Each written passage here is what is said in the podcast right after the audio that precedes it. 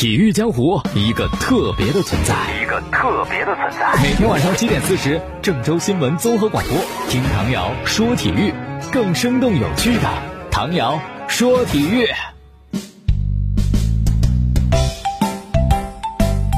大家好，欢迎收听节目，我是唐瑶。我们还是说国家队的消息哈，在二比三输给沙特以后呢，搜狐体育就做了一期节目，连线了嗯好几位足球记者，然后就分析国足目前的情况啊，规划球员的使用啊，教练什么的问题哈。然后连线白国华的时候呢，他就先谈到了规划球员的使用。白国华就说：“你现在就不能幻想着本土球员忽然就冒出一个两个的就特别棒，是吧？所以你就只能是要重用规划球员，而且这也是规划他们的目的嘛，就提升国足的水准。当然，在具体的使用当中呢，好像主教练有一些疑虑，比如说位置就那么一两个，是吧？有争位置的问题，怎么样能在场上共存？怎么样能够形成化学反应？那对这一点呢，白国华就讲。”你就算有这个担心，你也得用呀，因为你不用肯定是继续输下去，反正都是输的可能性大，你不妨用一用这个规划，是吧？然后讲我们这几场比赛，只是险胜越南拿到三分，其他都输了，为什么会输？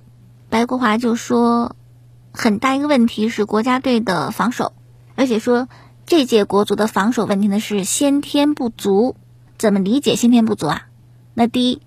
就目前这个情况嘛，疫情的原因等等的，就基本李铁接手以后没有踢过正式的比赛，直接四十强，然后十二强，你没有热身比赛来提升来锻炼，肯定你的后防线就不会表现那么好。然后就是我们踢的十二强赛，这可不是中超，你接受考验很大，对手很强，那么后防线的弱点就暴露的更加充分。而且中超的时候呢，有些后防线还有外援带着，是吧？带着本土球员。现在没有，所以呢就表现得更差。第三呢是中后场这个中轴线也非常的缺人，朱晨杰还挺稚嫩的，里昂出现了严重的失误，齐中国和金敬道呢，白国华说好像没有发挥出自己的水平，或者水平就这样，已经发挥出来了，只是我们不满意。还有第四点，主教练对防守体系的打造问题，一会儿四后卫，一会儿三后卫，一会儿五后卫，不断的摇摆。那这种举棋不定呢，可能就跟球员的个人能力、主教练的训练还有指挥的水平有一定的关系。当然，更重要的还是没什么人可用。真的，我们青黄不接。嗯，我们对沙特比赛进前两个球的是九七年出生的，进第三个球的是零零后。而越南队呢，年轻球员比沙特还要多，多数都是九七年以后的零零后的。那相同年龄段，我们好像没有在这个年纪上非常出色的球员，能挑大梁的，能看大用的，是吧？我们这个青黄不接的问题太严重了。然后呢，连线当中，白国华还谈到了李铁会不会被换掉，他就认为以目前的足球环境，就算再输也不会换李铁，因为首先啊，本土教练没有人会再接手，而且就算换个人也一点意义都没有。那么找外籍教练，之前传的什么斯科拉里。哎呀，这真就是你哪儿都不美，你就想得美是吧？不可能的。但凡我们能想到的叫出名的这个教练，都不太有可能会来执教。而且还有金钱的问题、薪酬的问题。按照中国足球目前情况，不可能就还给像过去那么多的外教的薪水，所以哪头都涂不上是吧？这外教就很难请。那么展望十一月份的两场比赛，白国华就讲，这个球员的心理问题一定要克服，在西亚封闭。回来以后呢，还要继续的封闭训练，一个很小的空间，也不能外出，一定会有一些心理方面的问题吧，是需要解决的。另外就是十一月份我们会不会在主场踢，会不会有球迷进来看哈，这也都是没有定的，有变化的。最后呢，白国华就强调说，十二场比赛呢，这个对手都是挺厉害的，每场比赛可能都会踢得非常的艰难和焦灼，可能不到最后你都不知道谁赢。所以这方面得做好思想准备。然后十一月呢，对阿曼这场，这个三分必须得拿吧。如果阿曼这场比赛有闪失，那就洗洗睡，不要再想了。然后对澳大利亚，实力上固然是处在下风的，但毕竟嘛，熟悉了是吧？第一轮我们已经交手过一回，了解对手，总结经验教训，制定合理的战术。所以对澳大利亚，你要能赢，你最好赢，或者说。以出现的前景来看，这场比赛也要必须赢。十二强的晋级之难呐，难于上青天，但是你还得去攀登。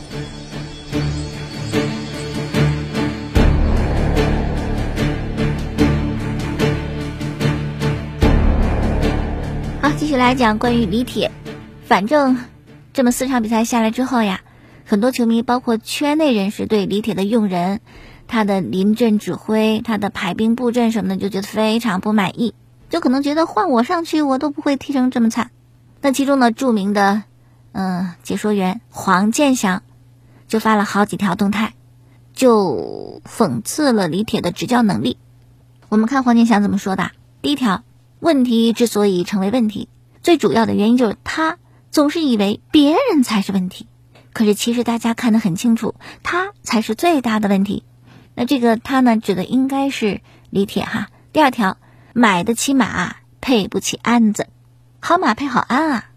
那说咱们国足呢，可能有了规划是吧？但这教练呢，配不上执教。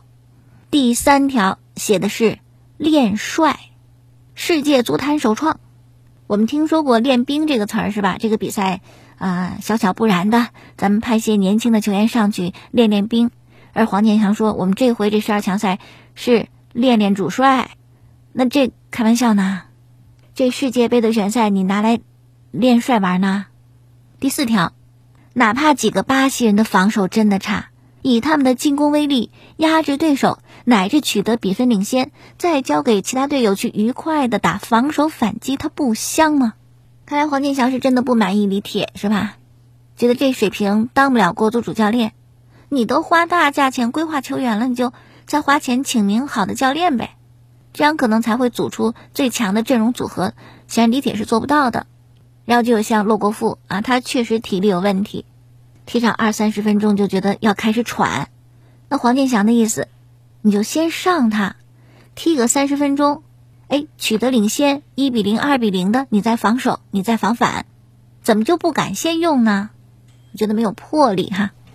好，这是黄健翔的吐槽。然后我们再看，德国转会市场在昨天更新了中国球员的身价，艾克森四百万欧元排在第一的位置，吴磊呢是身价降了五十万欧元，现在是。二百五十万排在第二，第三是阿兰一百五十万，第四是蒋光太一百万，同样一百万的还有严俊凌和韦世豪，然后郭田雨九十万欧元，张玉宁八十七点五，李昂八十，张稀哲是七十，这是排在前十位的。那这个身价到底在国际足坛怎么样？我们拿吴磊举例子啊，唯一的留洋球员，他在中国球员里边排在第二的位置，那么在全球排在三千零四十一位。在西甲排在三百一十位，在西班牙人这个俱乐部里边排在第十三位，在他的位置左边锋排在第二百四十七位，在一九九一年跟他同龄的球员当中排在一百九十一位。好了，说说足协杯啊，河南嵩山龙门对阵的是梅州梅县球乡，五比一的大比分获胜，这样晋级到十六强。比赛开始我们踢得不顺，罗鑫受伤，而且先丢球，但毕竟。还是有一定的实力吧啊，慢慢的找到比赛节奏，有很多的进攻机会，体现了作为中超球队该有的水平。不过呢，因为用了很多的年轻球员，也可以看出来年轻的球员呢，确实在比赛经验方面还是有欠缺，而且会错失很多的机会。不过呢，因为是很多月以来的第一场正式比赛，我觉得还是达到了锻炼球队和锻炼球员的目的。其他的足协杯比赛呢，广州队零比输给。青岛青春，山东泰山呢是战胜了中甲的南通之云，这样呢，山东泰山下轮对手就是战胜广州队的中乙球队青岛青春队。大连人二比一胜了 U 二零国足，金门虎是三比零淘汰了北体大。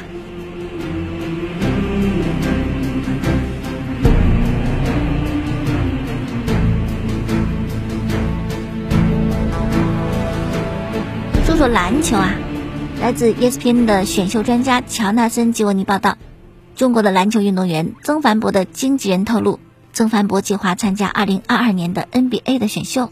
曾凡博就被认为是下一位能够进入 NBA 的中国球员。他是2003年的一月出生的啊，身高两米零六，但据最新他透露的消息，最近又长个了，长到了两米一一。曾凡博是打前锋的位置。二零二零年入选到了 U 十八国青男篮，一七年的时候呢就到美国去打球了，一八到二零年呢是被评为四星的高中球员。曾凡博的高中时代呢是在俄勒冈和佛罗里达的高中打了三年篮球，毕业的时候呢包括冈扎加大学、佛罗里达大学、弗吉尼亚理工在内的很多所美国大学呢都为他提供了奖学金。而曾凡博承诺的是加盟冈萨加大学，但是后来忽然就变了嘛。曾凡博没有去承诺的那个冈萨加大学，而是加入了发展联盟计划。这个计划是二零二零年到二零二一那个赛季出现的，很多全美顶尖的高中生都加盟到这个计划当中。那么曾凡博加盟的是发展联盟的点燃队，而他认为加盟发展联盟呢是。成为职业球员最好最快的方式。曾凡博呢是比较有天赋的一位年轻球员，他十四岁就到了美国，有很强的适应能力，也逐渐有些小名气嘛。他是在 ESPN 关于二零二二届新秀的预测当中是排在第三十三位，也是被认为继周琦以后最有可能进到 NBA 的中国球员。好，这曾凡博啊，希望他未来真的可以能够打得很好。然后是网队和欧文，我们昨天说了，网队手腕硬起来了，不再迁就欧文。你如果不打新冠疫苗的话呢，就不要再跟着我们球队了，你就在家歇着吧。也别像以前你想的，什么主场不打，客场打，我们陪你玩呢。确实不太合常理，是吧？欧文想的太简单。一般来讲，一个球队一套稳定的阵容，一套稳定的打法，那主场客场我都照这个来呀。结果欧文你这么一闹是吧？我们还得客场有你啊一种打法，主场没你，我们再换个打法变魔术呢，瞎折腾。所以昨天网队的声明就是，如果你嗯还是按照你的意愿不打新冠疫苗，那么我们就不让你随队训练和参加比赛，直到你接种新冠疫苗，你才可以归队。这算是将欧文一军。我们昨天还说欧文会怎么选，目前的消息还是不打，后边没有。去接种的意思，而且一些跟他关系比较好的人说，欧文呐并不是反对打疫苗，他觉得有些人因为疫苗授权而失去工作，对这些人感到啊替他们委屈，希望为这些人发声，为他们争取利益。但不管是因为什么吧，等这种情况可能不会很长久。欧文一直这么做下去的话，就是把他给交易走，或者就是你别上场。但如果长时间的停赛，对他个人状态来讲呢是。有很大影响。那么交易的话，很难吧？一个打不上比赛的球员，哪个队会会买呢？会要呢？都不傻哈。然后最近网队跟七六人的比赛，哇，杜兰特、哈登可谓卖力，但只有他们两个强没用是吧？其他人站不出来，所以最后输了，无缘季前赛的三连胜。确实，如果他们三巨头都在是吧？杜兰特、哈登、欧文都在的时候，那就算网队的轮换阵容不怎么得分。网队的进攻火力绝对不会有问题，但如果没有欧文，只有杜兰特跟哈登的话，然后其他人又站不出来，没有稳定的得分，那网队的进攻就差了。而网队的防守一直都不怎么好，像这个对七六人这场比赛前三节啊，就让七六人的四位球员得分上双，你啥防守强度啊？所以欧文之于网队真的很重要。所以他这么一弄啊，也真的是让网队很头疼，就看事情会不会有转机了。网队目前的问题其实不算问题，只要欧文回到赛场，一切都解决，迎刃而解。他要不回来的话，那我觉得网队今年这个什么夺冠大热门就有点徒有虚名。